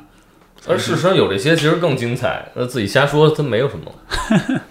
我觉得它挺考验人的这个知识面和他的脑中的词汇量的，这都是需要训练的。没错，所以所以说说唱歌手按道理应该是会需要读很多书的。我觉得他们的词汇量应该是比大常人要大很多，尤其你要找了那么多词来押 押韵啊或者什么的，这应该 不你你想那些爵士乐手每天要训练好长时间的，他在练什么？嗯，你一说唱，你觉得我就我就就说就行？不是的，要训练的。我还是挺有说唱之心的，因为小时候也很喜欢听，嗯，听说唱，而且听到之后是会就摇滚跟说唱我都很喜欢。然后因为一一个是我对节奏的感觉非常强，就我对旋律其实反而不是那么的有感觉，但我对节奏的感觉非常非常，因为我以前也有也打鼓，所以说就嗯很容易被节奏调动起来。然后呃，所以我一直对说唱的那种热情就是。就上次我也说，我特别喜欢听那个 Immortal Technique，就它那种很很很硬核的，就是是那种很地下的，它是反映就针砭时弊的，有点那种感觉的。我就对这种就特别有感觉，嗯，所以经常让我很有创作欲望的，其实都是那种一些很很深的，或者说是一些呃很有争议性的一些主题。嗯举个例子，比如说这个最近我想到一件事儿，就昨天不是那这个要支持三胎了吗？呀，我当时就，我昨天就发了一个微博，我就说，我说我有好多，我想起我有好多来访者，就是是女性来访者，她们小时候就是要么就是超生的，嗯，要么就是这个因为是女的，家里要再生第二个孩子，嗯嗯要么就是为了躲这种这种计生委的调查，到处辗转送到亲戚家里去的，被父母抛弃的。我当时就在想说，他们看到这些新闻，他们会怎么想？就是他们会不会觉得我曾经的这些遭遇放到今天来，就这是一个特别荒谬的事儿？你会然后写写歌词呗？你写呀、对，但是我就想说，这个我我因为我我没有这种经验啊，但我只是幻想说，如果能把这些东西写成一一首歌的话，我觉得应该会是那种非常会会非常让人听了是很。也许是心痛，但也许也是很愤怒，也许也是就是会有很多波澜的那种。我觉得生活中有好多东西还蛮适合的，就这种类型的主题，那种让人很有波澜的那种主题。所以你想过尝试吗？就，哎呀，因为就是写不好，真心写不说，唱两，我觉得两大类很不一样的，一个是即兴，一个是你就写个歌词，是吧？就对写出来说，那你可以花好多时间去琢磨这个精雕细刻呀。对我有写有尝试写过，但我觉得这个东西真的是跟脑子的反应有关系，好像就是不是，你我就刚才说的，就是反应是即兴这部分的，对。那你不需要即兴人，嗯，对吧？试试看，如果你有如此强的强的 emotion 的情感的话，因为这个，因为说唱的表达确实跟，因为比如说像刚才说这个话题，如果你让我写篇文章来说这事儿的话，就还蛮容易的，因为很熟悉这种表达方式，但是要去以这种，因为他其实有点想写诗，对吧？所以会不会，我就老觉得是说。写诗跟写文章好像又还是不太一样，他似乎是需要有些特定的，我也不知道一些意识、一些天赋或者什么的。就我不知道这算不算自己给自己设的一个线吧，但就老是有这样一个感觉。就是给自己设的线，就是你一下笔你就知道了，然后再去讨论它所谓的好坏，你就先写下来。写之前想说，那终究你得写它。嗯，可能是这样吧。哎呀，不知道，不知道这个这个是一个说起来就一直，我就一直心里有这么个念头，但是呢，所以咱现在瞎想，第一句话是什么？你现在就想只想第一句，你想你想说什么？你就想一首歌现在开始了，咱都不用写后边，就第一句话是什么？就是刚才我说那个那个主题对，比。如就这么一个话题。呃，当然，如果你要想就这么说下来了，那更好。但你就说第一句话是什么呢？嗯，我刚脑子里反应第一句话是去你妈的，呀，那这这对，这完全好呀，这听着就挺狠的呀，但那听着就有点听，干嘛呀？但但是有点人上来有这有就点男性化的那种表达了，女生可能不会这么对，这么直接，但就是但可能是一个很愤怒的一个一个表达，就是就是就是，比如说这些都是为了什么？那你知道，像你说这个这给我的直接的反应，去你妈的！我下一句想接子宫里，就这么一个感觉，就上来像像在骂人，但接下来就是去你妈子宫里找找第三个人，就是就这种感觉，就是其实他怎么都行，那就但就挺有意思，对不啊，对对对，但但但就是但就是你是，就是你就好像是你对这个语言的这种就角度是，因为我就像是一条线往前走了，但你是一定。当你开始写的时候，尤其你有大量的时间的时候，你的可能性太多了，啊那就真的是，其实你可以想的更有意思。这个这个，我觉得是一个还蛮挑战的一件事儿，就是因为当当一个人就是过，因为我是觉得我有点过度的理性化的，因为我很比如说写写文章啊什么的，我会很讲究，比如说逻辑啊、讲思路啊什么的，然后是用一个好像日常的那种。很线性的一个思维在考虑问题，但是我觉得像，我觉得你的思维就包括那天你跟我讲说这个杯子、这个桌子什么的，就你的思维是一条线，我是一条线，你是好多不同的角度，像一个更三维的一个方式看这个问题，所以你的那些角度就我根本就想不到，所以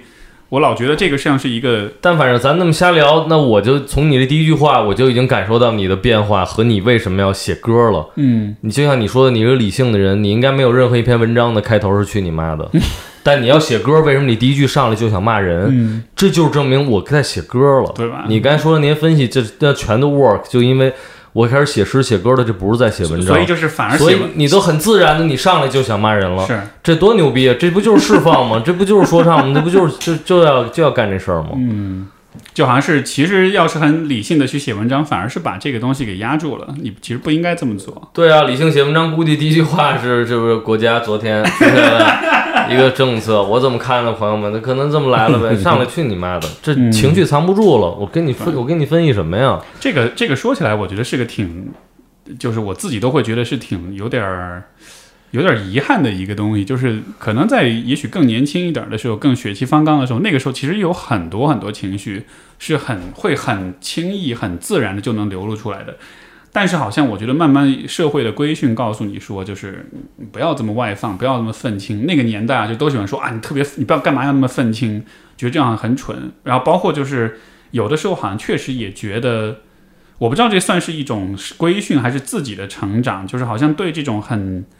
直接的，甚至有点 offensive 的这种情绪表达，就慢慢变得有点羞耻，或者觉得这好像是一个不太不太体面，或者是不太建设性的。对这个，这个是我我我觉得算是自己给自己，也许是一种合理化，就它不够建设性。我很我我比较就是反反对那种就是。这事儿你这么激烈的表达太偏执了，它不够建设性。就你你懂我意思吗？就你好嗯像总是要站到一个很一个我们是来解决问题的这样一个很成熟理性的这样一个角度。这你这到底是为什么？就是你写歌是为什么呀？或者你写文章是为什么？想清楚这个就后面都不是问题。嗯，我我我我感觉第一次被被被这个 Steve 说的嘉宾有点 push 了一下我的那个边界，让我觉得，嗯、虽然不是特别自在，但是我想象你的工作里，估计很多人来了，对他们来说，敞开心扉，回忆童年，直面亲密关系里的一些东西、细节和你的感受到底是什么，OK，这都很难呢。因为要不然是吧？那好多包括我不知道女孩子会不会好点，那男男性好多可能我不知道你有没有男性顾客，他们来了。这是他们的问题吧？我估计啊，我能想象的，可能是一固化的感觉，就是对情感不是那么丰富，然后不愿意说出自己的感受，好多事儿，哎，大概就行了吧，那种就干嘛呀，那什么的。那甚至于你你你让有的人可能去回忆他的童年的一些压抑什么的，对他来说也不是那么轻易的。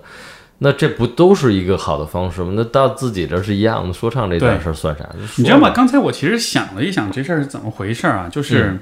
我我意识到，其实这个不是情感表达本身，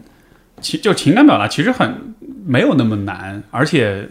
就像你说的，比如说来访者来了之后，他讲他的事儿，或者比如说我去讲我的事儿，我突然意识到其实不是，我觉得这更是什么呢？像是一种。就更像是一种叫什么，就是 self censorship，嗯就是一种自我自我审查，而这种审查往灵魂深处去感去觉察，我觉得这像是一种还是来自于对于大的言论自由的灵魂审查，哎，就是那种自自我审查，就是你会会担心说你说的一些话题过于直接、过于直白，然后也许这是会。我不知道被下架、被封号，或者是这会冒犯一些人，这会给你带来麻烦什么的。这个感觉我其实好久好久没有没有想到这个点了。但是，比如当初刚从加拿大回来的时候，那个时候其实这种感觉还蛮还蛮鲜活的。就是你你到了一个对吧不那么言论自由的一个环境当中的时候，你就会觉得不自在。有些时候说有些话会看看周围有没有人在看你啊，或者是什么的。现在有点忘了这个感觉了，但是刚才。被你们这么一一一刺激了之后，我我才觉就是才觉察到说，哎，好像是跟这个有点关系的。因为我本来在意的话题有很多东西，可能是是就是是一种一种很激烈的方式进行人文关怀的，但是这种方式本身有的时候可能怎么说呢？不一定是可以在我其实有个点子，我我不知道，就是我好像没有印象，就是说，呃，当然就是像我自己也不太特别喜欢这个特别有社会热点的这样的或者社会意义的这样的歌，就是跟时事结结合太紧密，因为我觉得那种歌我不太会多听。二是我可能也对对有些事情不是那么的感兴趣，或者说我我对对这事情发言没有那么感兴趣。但是也也会有一些歌，比如那个作者他当时写了，他后来人说，那你现在怎么看你那话？他说啊，那那时候都是年年少轻狂。我明白像你说那意思，说操，愤青的那些发泄可能没意义。但是比如说你是不是甚至可以尝试，比如就这个三胎这个，我的第一天第一感觉是去你妈的，然后顺着这个想法写下来了，想到了很多。没准过一个礼拜，甚至和人们交流，你再次面对话题，你再根据这个写一下。你说现在我我好像有点不同的想法，甚至于你把你的困惑直接写歌里。你说我也不知道这到底是怎么回事儿，这这是什么？过一会儿你再写，那没准你就是一个话题，你出了三个东西，把它并置在一起，这三个歌，你的心境、你的观点、你的故事都发生了一些变化。我觉得它它每一个包含的这个东西都很真诚和强烈，但是他们三个的并置。就弥补了你所说谓的这种太单一或者说太偏颇的这么一个东西，而且它是一个思辨的过程。我觉得这可能也很有意思。反正我我印象中没有没有什么是这样的，给我印象很深的有这样的作品，就就一个事儿，他反复的自我在思辨，而且他一直在表达这一个东西。对，可能啊，可能可以试试。嗯，去你妈的，去你妈的子宫里去找第三个 baby。对。嗯，走起来了，走起来了，非常棒。这个就是感觉学了好多东西，而且啊，就是我我我真的是有被，我觉得真的是有被有有一点这种刺激到，就是积极意义上的这种刺激。我觉得，嗯，因为我自己的表达方式是比较带着一种就是有点专业化的那种形象，作为咨询师，作为科普作者这样的，有的时候是觉得那个有点野、有点叛逆的那个部分是有点被收起来了。就是当你处在一个特定的呃角色或者一个社会位置上的时候，呃，但是想起来其实还是有点遗憾的，还是觉得自己性格里面本来是有那样一个，可能是一个挺挺疯、挺好玩或者是挺狂野的部分，然后没了。就今天被你们这么一说啊，我甚至会有一种羞耻感，就觉得天哪，你们看到了我这个部分已经被打磨掉了，觉得好不应该呀，就是那样一种感觉。但是蛮好，躺平，但是蛮好的，蛮好的。我觉得这个是我很，我很，我至少愿意很诚实的对待自己，就是说这样的一些变化呀，不管是好的还是坏的变化，所以非常感谢。反正挺神秘的，我觉得文字这个东西，我有时候看元哥的这个书，当然他有一些这个很严肃的涉及一些具体话题的东西，但比如他写旅行的这个。我就有时候读的时候，我都会想象，你就比如说看他前昨天我们还聊，在看他之前说写这个去北极的这个这个过程，就他怎么走在这个寂静无声的这个旷野当中，只有只有他自己，然后很厚的雪就就这么走着。我当时就想象他写下这些文字的时候，就像是你就开了一条路，然后他甚至是不是能会想象到。会有人来沿着我的脚印儿走到我的这现在曾经站过的这个地方，然后在这坐下来，也体会到这个。这就跟 VR 一样，就是你都虚拟出来了，但是仅仅通过文字，你就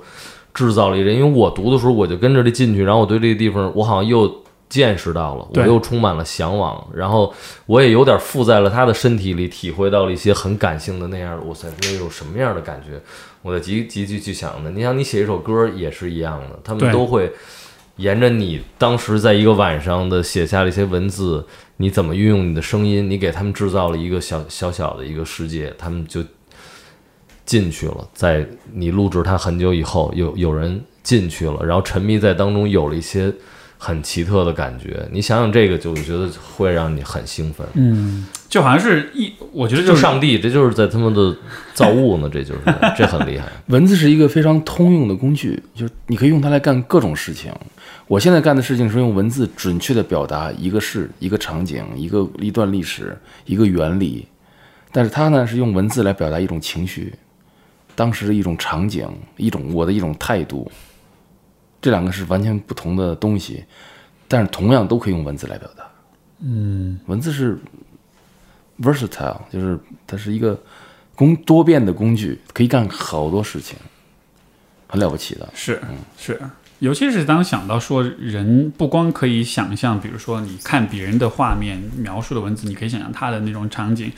我觉得人最了不起的一点就是他可以想象他没有见过的东西，是他可以想象闻所未闻的，就真的是凭空创造出来的东西。这种创造性，某种意义上也像是神性的体现吧，就是你像上帝一样，你在创造一些从来没有存在过的东西。所以好像你比如说你在创作文章的时候，包括你在即兴的时候，好像都是有这样一个这样一个过程。启发呗，也，是启发。我们昨儿那朋友不太爱旅行的，有一些身体疾病，看了这个直接说操，想去去，就上路了呀，对吧？这太厉害了呀！那没准有人听了你的歌儿，他想起了，他没准儿，就哪怕他有一个朋友曾经有这问题，他想起来，他给他打一个电话，他说我记得想起来，当时你们因为第二个孩子有一些苦恼，当时我也没太关心到你。今天我听了 Steve 的一首这歌，我想到了你。你你你们现在还好吗？你们怎么你们怎么样了？嗯，我觉得这都是挺牛逼的呀，都有很有可能发生的呀。这个这个突然让我有一个灵感，也许我真的会呃，就是像比如说我的听众发出这样一个号召，我觉得比如说说到就是比如说刚才讲这个三胎这个话题，我其实想让听众来写，每个人贡献他们，尤其是你经历过这样的事儿，你给我贡献一段，然后我把它整合到一块儿，嗯。写写成一首歌，嗯，这就是三呃不是叫什么？三胎们的故事，也不是，但就是大概这么一个、这么一个概念。嗯嗯。我倒觉得，因为昨天那位微博发了之后，评论里面有好几个留言的人，他们就说：“哎，我就是这样的，然后我的经历是什么什么。”我就在想，也许让他们来一起来传传一首歌出来，应该还蛮还蛮真，因为我我会觉得我没有经历过那个，而且我又是个男性，所以其实跟他们的位置还是挺有距离的。但是如果让他们来写的话，我会很好奇会写出什么来。没准儿都变成你的一个惯惯常的一个环节了。我觉得应该变成你的惯常的环节，因为你 像你，所以我才上次听你说谁谁，我的意思就是这东西其实真的应该是谁都可以有，是谁都可以有。因为你有那么多的听众，你又面对他们那么多的直接的心理的东西，这是一个巨好的素材。这我们谁都没有，我们就只能听你，没准聊聊，或者你出于职业操守，可能你都不能去谈论他们的这些东西。嗯那你知道，你用一方式写出来，然后直接给他们，这对他们是一个最好的礼物，这也牛逼了呀！嗯，这个地方就 challenge 各位听众，这个就在评论栏里，你想写点什么，你就写一首心理说唱，几句几句话也可以，或者一首歌都可以。对看看，对，诗意的表达，如果你即兴不了的话，就写诗。对，哎，是上次我听那个说，呃，有一个说法说 R&B 就是是 rhythm and poetry，是是这么着了吗？它一般是翻译成 blues 吧？对对对，但是就但是就这么个说法，我听着好像还蛮有意思的。他说他其实是诗有歌，道理啊，很有道理啊。对，非常有节奏与诗歌的感觉，所以其实也是鼓励大家作诗，但是是一个呵 呵带节奏感的诗。嗯嗯嗯，好啊，我们看看之后听众会写什么吧，也也也也许也发微博上艾特小老虎，然后说不定也可以成为你的说唱的素材。啊我肯定会会很愿意听的。嗯，酷，嗯，接下去你的在上海的那个 show 就是还有两场是吗？是呃，对，这个系列的时候还有两场是在八月和九月。对这个，如果大家会感兴趣想要去看的话，就是有什么渠道能了解到呢？在那个呃看我的微博什么的，啊然后那个就在那个复兴中路上有一个地方叫黑石公寓，也是上海一个著名的建筑，它那背后是一个园区，园区里有一个叫第三空间的一个场所。那儿平时也会做一些这个古典音乐或者一些诗朗诵的一些这样的，或者小小剧场演出的这样一个空间，OK，就在那儿。你上次也说你有另外一个呃是跟古典乐结合的一个项目，那个是对，就是上海夏季音乐季，叫 MISA M I S A，它是每年上海都有的一个挺有名的一个夏季的，就是古典音乐的一个系列演出。然后就在这个黑石公寓对面的上海交响音乐厅，啊、所以是你要和古典乐手一起同台演出，对和一些古出。典乐手同台演出，哇哦，那也带有一定的这个故事性吧。然后音乐就是以这种大家可能呃印象中的古典乐的那样的音色和一些他们的方式来搭配上讲故事与说唱，大概是这么一个叫一把火一张嘴哦，这场演出叫嗯这个这个又像是上帝的创造一样，在创造一个我无法想象的东西。嗯，这是这是六月份这是七月份，呃七月十三号，七月十三号。好啊。那所以小老虎的微博是呃小老虎 J Fever J F E V E R，好，这个我回头我会放在节目的那个说明里面，就是呃 show notes 里面，大家感兴趣的话关注，而且我强烈推荐这个小老虎之后的这两场秀，我觉得非常有意思的形式，大家去看了，也邀请你来玩，欢迎大家来呗。对来玩玩对对而且对，更欢迎大家上台。对，真的是真的是，嗯，然后呃，袁老师有微博吗？或者其他的社交媒体的这种没有没有啊，啊，OK，行。那如果大家想要更多了解，比如说你写的书，因为你讲关于民谣、关于嘻哈，这样就是这两本书，能说说名字吗？呃，民谣那本书叫《来自民间的叛逆》，然后那本嘻哈的书已经没有了，因为写的太早了，叫《哦二十世纪最后的草根艺术》。二十世纪最后的草根艺术对，但是我后来写了好多其他的旅行，叫《土摩托看世界》，写了三本了。啊，土摩托看世界，对，还有那个生命八卦是我的科学专栏，还有去年一本书叫《人类的终极问题》，获得了去年的中国好书奖。哦，那是我的关于长寿，就是人的寿命，或者就是等于是生命的起源，呃，人类的起源以及创造力的来源，这三个我认为是人类很关键问题。我做了大量的采访，写了三个长篇报道的合集。哇哦，然后也关注三联三联生活周刊。对，我在三联上写写写稿子。嗯嗯，好啊，好啊，那这就是非常感谢二位，今天我觉得学到好多，谢谢谢谢学到好多。那我们谢谢 Steve。节目就到这儿，然后各位也欢迎关注小老虎，关注袁老师的内容。好，OK，也关注你接下来的说唱，都得盯着你。天哪，这已经下了立了 flag，我就必须得写了，是吧？对没问题，尽我所能。好吧，那感谢各位，我们节目到这儿，好拜拜拜拜。